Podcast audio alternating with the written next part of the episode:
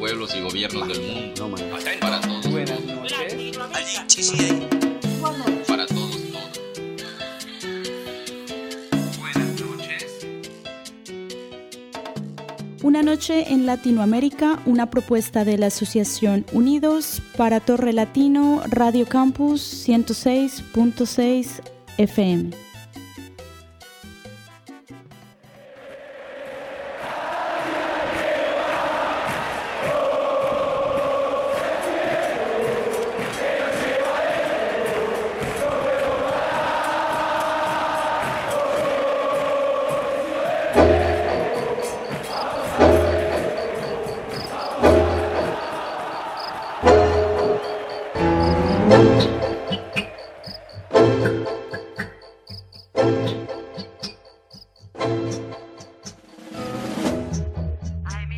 Écoutez-les chanter, hurler, écoutez-les crier, invectiver. Écoutez-les vivre le football comme on ne vit rien d'autre. Pour cette nouvelle série radiophonique, prenez place. Prenez place en tribune entre les supporters déchaînés des quatre coins de l'Amérique latine. Le football raconte des histoires à n'en plus finir. Alors pour les prochains épisodes, écrivons-en de nouvelles, ensemble. La première d'entre elles se déroule dans l'estuaire de la Plata, entre les quartiers d'Avellaneda, d'Almagro et de La Boca. Dans une ville où chaque coin de rue peut s'enflammer sur un but de l'équipe locale. Dans une ville qui fournit 12 des équipes de la première division de son pays. Dans une ville qui nous aura donné Javier Zanetti, Roman Riquelme et Diego Maradona. Una noche en Buenos Aires. Pénétrer dans Buenos Aires, vous l'aurez compris, c'est rentrer dans une ville de football, où l'on peut croiser les gamins, les parents, les grands-parents avec les couleurs de l'équipe locale sur les épaules. Ici, on est plus que supporters, on a le club dans la peau et on en appartient à une communauté. Rémi Belot écrit dans la revue des cahiers du football et a passé une semaine à sillonner les stades et les quartiers porteños pour y retranscrire l'ambiance dans un reportage paru en 2019, sous le nom de la Cancha de tu Padre. Buenos Aires, c'est quand même une ville impressionnante dans le sens c'est un petit peu comme à Londres, c'est-à-dire qu'on a une ville, mais on a euh, bah, des dizaines de, clubs euh, et quasiment chaque, chaque quartier dispose de, son propre euh, club de foot. À chaque fois que tu rencontres quelqu'un, c'est vraiment le, le, sujet de prédilection et le truc sur lequel on va te lancer forcément. Effectivement, la première question qu'on va te poser, c'est des est, c'est-à-dire de savoir en fait bah, qui est le qui est le, le, club que tu soutiens parce que c'est par ça en quelque sorte que tu vas que tu vas te définir. C'est vraiment quelque chose de je pense d'assez unique d'avoir une ville qui, euh, s'identifie à ce point à, un sport et, euh, et le tissu en fait euh, on va dire social et associatif et amical etc est, est aussi tissé par le par un sport quoi.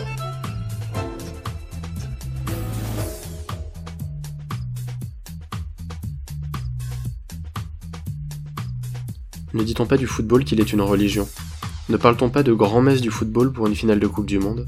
De la main de Dieu quand Maradona s'éleva dans le ciel de Mexico et catapulta de ses cinq doigts la gonfle dans les filets anglais en quart de finale du Mondial 86 Ne parle-t-on pas des apôtres du beau jeu, de Lionel Messi, des dieux du football? Ne dit-on pas des supporters de ce sport que leur ferveur est religieuse quand on les voit lui offrir leur amour, leur joie et leur souffrance? À Buenos Aires, dans un pays où le christianisme place sa croix sur tous les torses et dans toutes les maisons, un club semble mêler ballon rond et culte chrétien plus que tout autre. En 1908, dans le quartier populaire d'Almagro, un groupe d'amis cherche un endroit pour pratiquer le football sans risquer de s'exposer aux agressions qui y sont quotidiennes à l'époque. Le jardin de la paroisse du Vucoin semble parfait, et le padre Lorenzo Massa, qui la gère, en profite pour apporter à ses jeunes un peu d'éducation chrétienne. Cette relation marche plutôt bien, et quelques mois plus tard, le club de San Lorenzo de Almagro est créé. Le padre Lorenzo n'aime pas tant le nom que cela, il est assez gêné lui qui préfère la discrétion. Mais en face de lui, les jeunes insistent, alors va. En échange, ils iront au catéchisme la semaine, à la messe le dimanche et porteront un maillot aux couleurs d'un des voiles de la Vierge Marie, grenat et bleu marine. Puis San Lorenzo sera aussi en référence à l'une des premières batailles d'indépendance des Argentins, en 1813, et à Saint-Laurent de Rome, saint patron des pauvres. Vous trouvez que le club est chargé de symboles? Attendez la suite. Jorge Mario Bergoglio, 83 ans et socio du club depuis sa plus tendre enfance. Mais si son nom ne vous dit rien, c'est que vous le connaissez sous un autre patronyme, Pape François. Et ce n'est pas une petite fierté pour le club. En 2013, lorsque celui qu'on appelle là-bas Papa Francisco accède au pontificat, Le porte-parole de San Lorenzo déclare que c'est l'un des plus grands événements de l'histoire du club. Un peu plus d'un an plus tard, un autre miracle se produit. Le club remporte pour la première fois de son histoire la plus prestigieuse des Coupes d'Amérique du Sud, la Copa Libertadores. Comment ne pas croire que ce club est béni?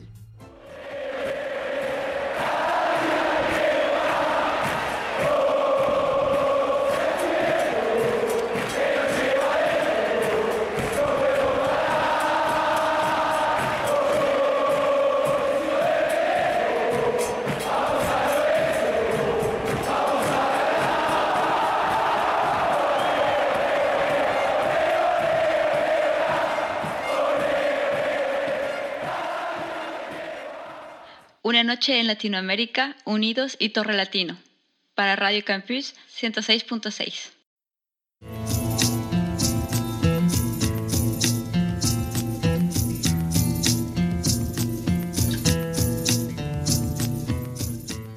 Prenons à présent la direction du quartier d'Avellaneda. Situé dans l'est de la capitale argentine, au bord du Rio Matanzas Riachuelo et à quelques enjambées des docks, Avellaneda possède deux clubs, les rouges de l'Independiente et les blancs et bleus du Racing Club, respectivement 16 et 18 titres de champion d'Argentine. Les Stadio Libertadores de América d'un côté et le Cilindro de l'autre. Mais d'un côté et de l'autre de quoi? Eh bien d'une rue simplement. Ces deux stades de 60 000 places sont espacés de 200 mètres. Voilà les ingrédients du derby, l'historique, celui de deux clubs fondamentalement ennemis car beaucoup trop proches l'un de l'autre le terme de derby, il est particulièrement adapté. Une des choses qui m'a beaucoup marqué, c'est que j'ai même dû acheter des billets dans les guichets du Cilindro pour aller voir un match euh, d'Independiente. Euh, c'est une rivalité très forte et qui euh, s'inscrit en fait dans l'urbanité de la ville avec quand on va voir le match d'un club ou de l'autre, prend exactement les mêmes lignes de bus, on sort aux mêmes endroits, on se retrouve à boire des bières dans les, mêmes bars autour sachant qu'en plus cette, dichotomie est très marquée avec euh, graphiquement un, club rouge, un club bleu. Le 23 février 2019, dans l'antre de l'Independiente, a lieu un derby capital à quelques matchs de la fin du championnat. En effet, le Racing peut prendre plusieurs points d'avance et faire un grand pas vers le titre.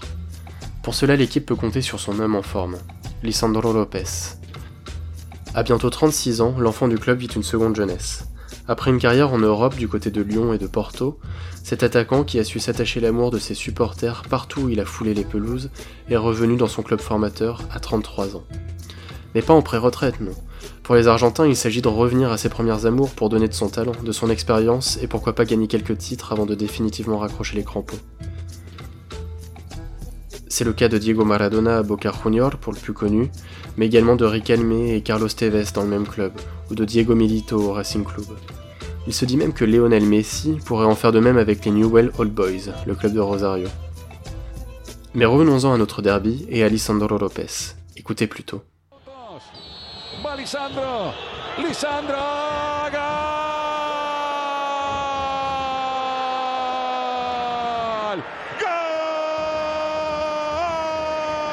De la Academia del capitán de Licha, de Lisandro López.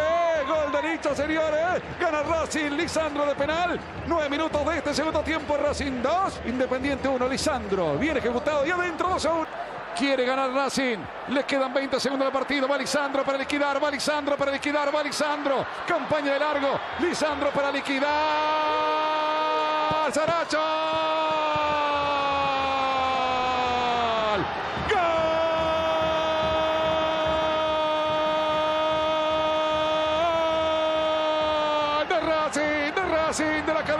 Academia. Lo hizo Lisandro, le empuja Saracho. Final dramático, 49 minutos. Un but pour donner l'avantage au Racing et une passe décisive pour sceller la victoire de son club. Quelques semaines plus tard, il soulèvera avec ses coéquipiers le trophée de champion d'Argentine et perpétuera la légende de ces grands joueurs argentins qui pour rien au monde ne manqueraient de revenir sur leur terre avant de dire définitivement au revoir. Una noche en Latinoamérica, unidos y Torre Latino, pour Radio Campus 106.6.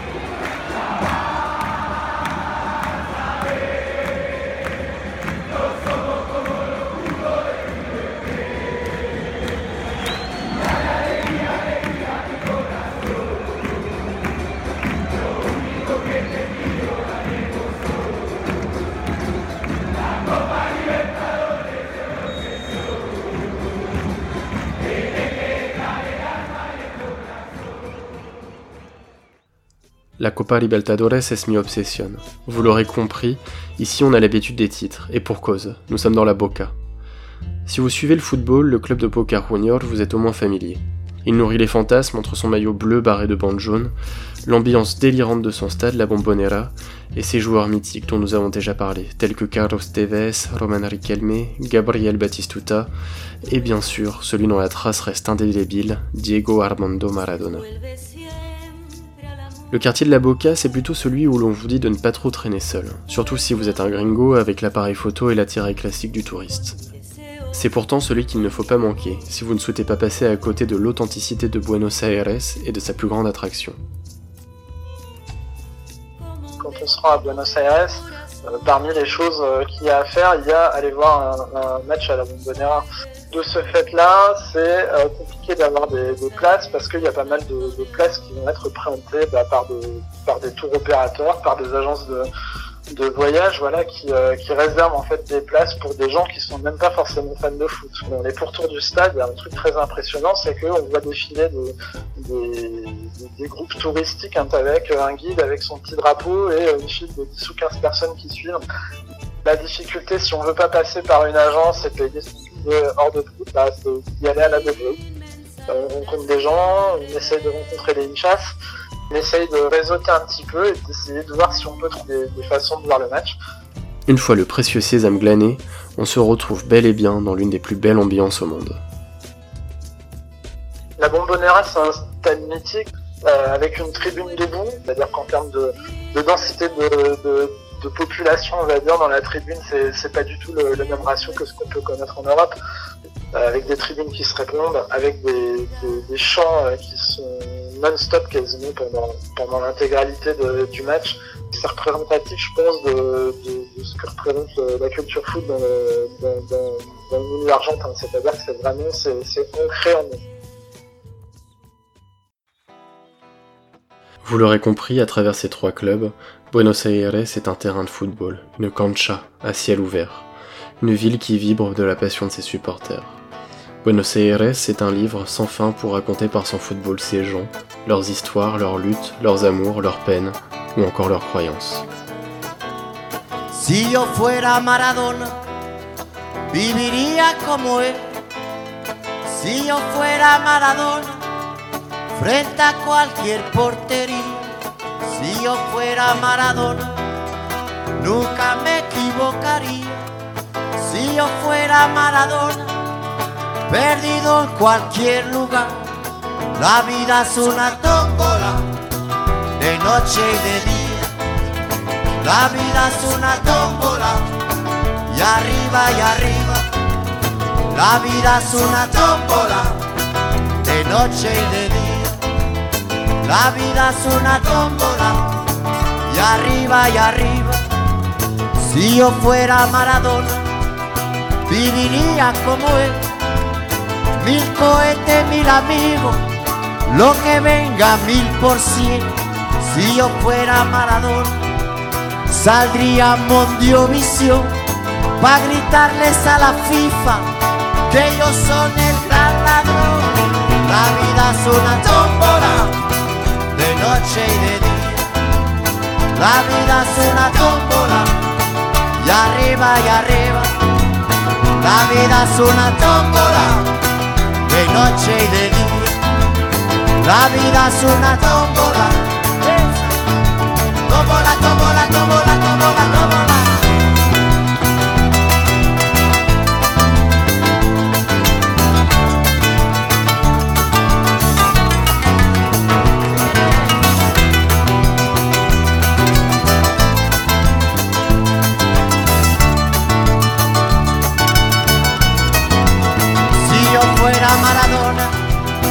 viviría como él, porque el mundo es una bola que se viva flor de piel.